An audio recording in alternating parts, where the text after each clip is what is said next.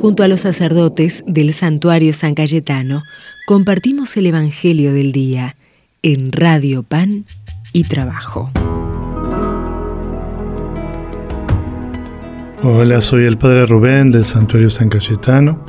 Les comparto el Evangelio que nos toca leer hoy, domingo. Leemos del Evangelio según San Juan. Estaba Juan Bautista con dos de sus discípulos y mirando a Jesús que pasaba, dijo, Este es el Cordero de Dios. Los dos discípulos al oírlo hablar así siguieron a Jesús. Él se dio vuelta y viendo que lo seguían les preguntó, ¿qué quieren? Le respondieron rabí, que traducido significa maestro, ¿dónde vivís? Vengan y lo verán, les dijo. Fueron, vieron dónde vivía y se quedaron con él ese día. Era alrededor de las cuatro de la tarde. Uno de los dos que oyeron las palabras de Juan y siguieron a Jesús era Andrés, el hermano de Simón Pedro. Al primero que encontró fue a su propio hermano Simón y le dijo, Hemos encontrado el Mesías, que traducido significa Cristo. Entonces lo llevó a donde estaba Jesús, lo miró y le dijo, Tú eres Simón, el hijo de Juan. Tú te llamarás Cefas, que traducido significa Pedro. Palabra del Señor, gloria a ti, Señor Jesús.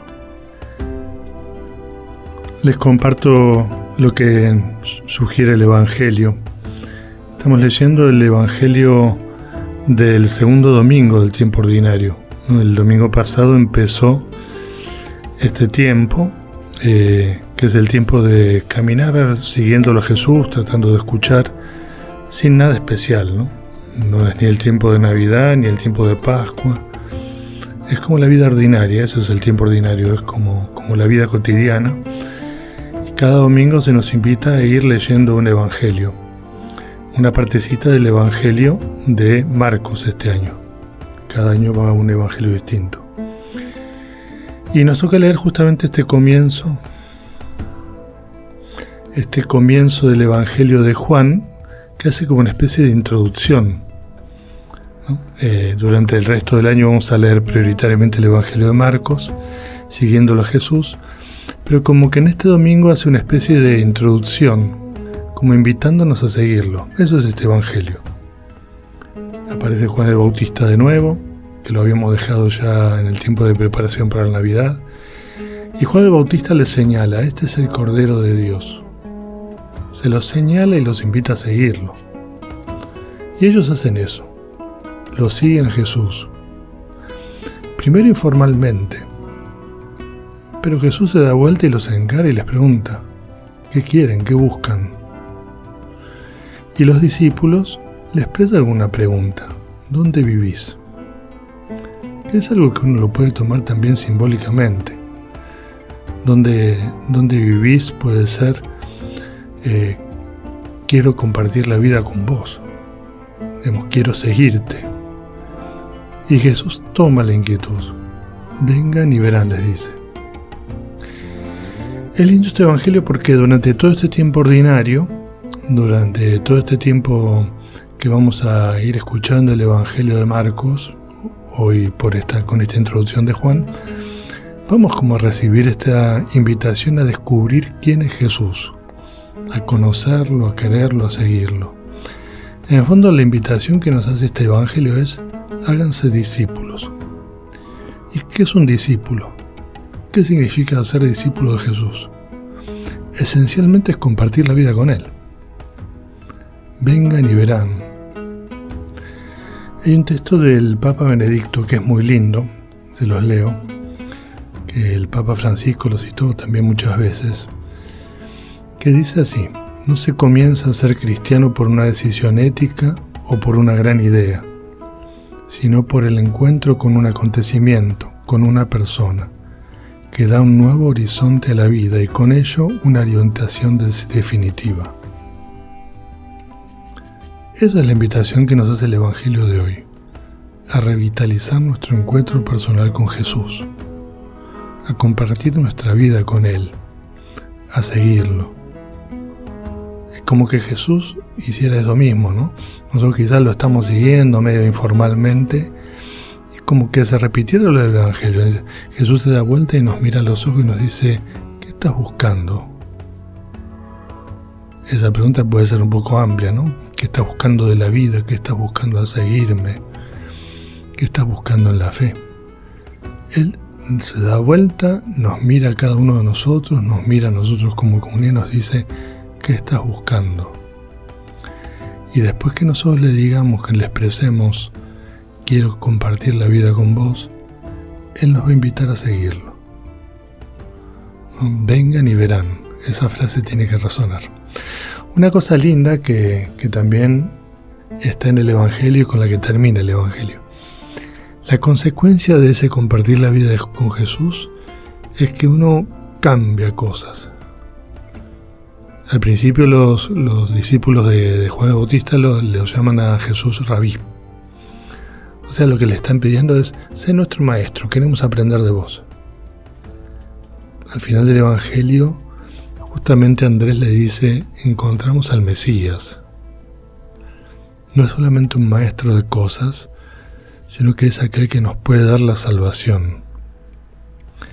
Entonces, por un lado hay un proceso que hacen al compartir la vida con Jesús, se dan cuenta que Jesús es mucho más que alguien que me puede enseñar cosas. Y otra cosa linda es que ese encuentro con Jesús, ese cambio de mirada también hace que nos transformemos en testigos. Andrés va y comparte la fe. Bueno, ojalá que al escuchar este Evangelio podamos empezar este tiempo común de seguirlo Jesús, recibamos la mirada de Jesús y y que este tiempo sea un tiempo de, renovar nuestro deseo de, compartir la vida con Él y, también de ser sus testigos. Que Él nos bendiga, que es Padre, Hijo y Espíritu Santo. Amén. Vivo en el lado oculto de la vida. Yo voy por la vereda de las sombras. Lo mío es el rumor de un arroyito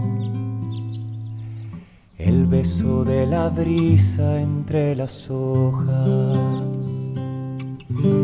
Y las flores de plástico me duelen,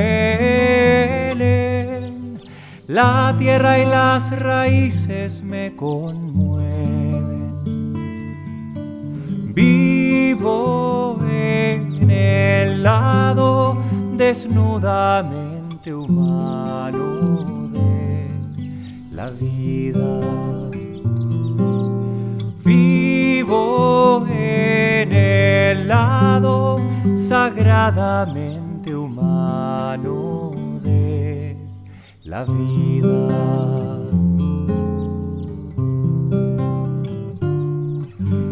Vivo en el lado lento de la vida Amo lo que se gesta en el silencio, terco fluir del río en la llanura,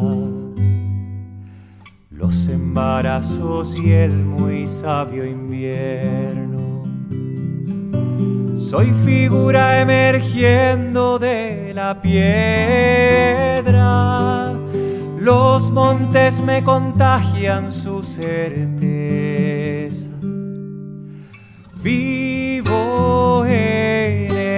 Lado pacientemente humano de la vida.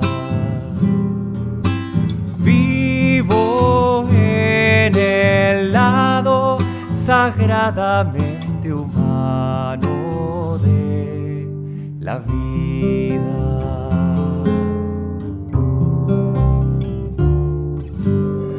Vivo en el lado tierno de la vida. Voy desarmando fosos y castillos. Ya no quiero ser duro, pero muerto.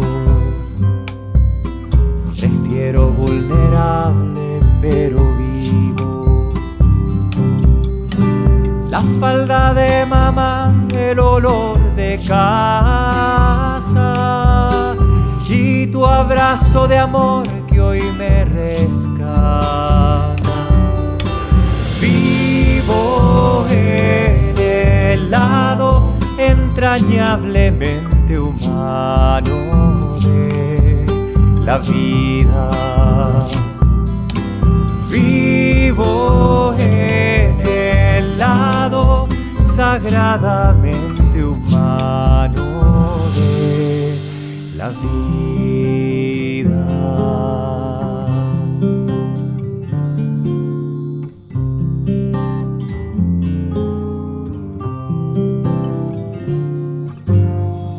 En el lado pobre de la vida, donde la sencilleza iré a tu casa, donde el te necesito no avergüenza, donde nace del alma el muchas gracias donde nadie te lleva por delante, montado en supervidas importantes. Vivo en el lado pequeñamente humano de la vida.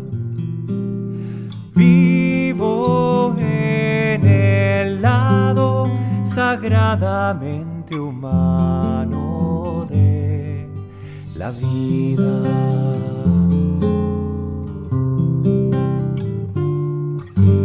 Vivo en el lado manso de la vida. Me creo solamente a los pacíficos.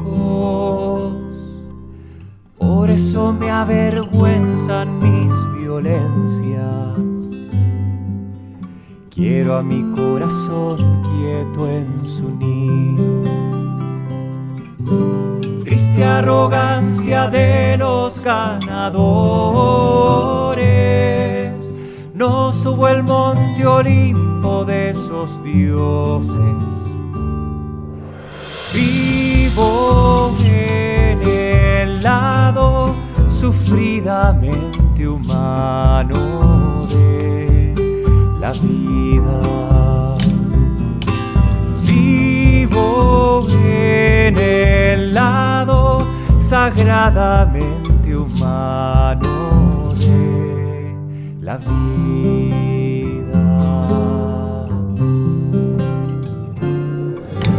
Vivo en el lado espeso de la vida. Sangro la sangre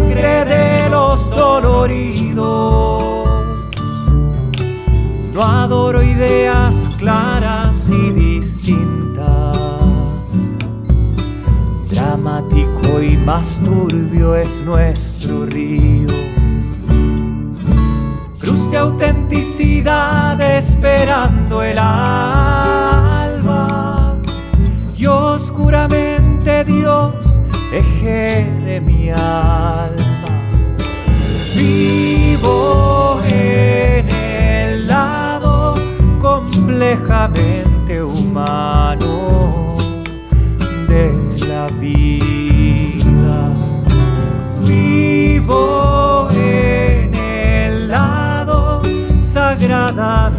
humano.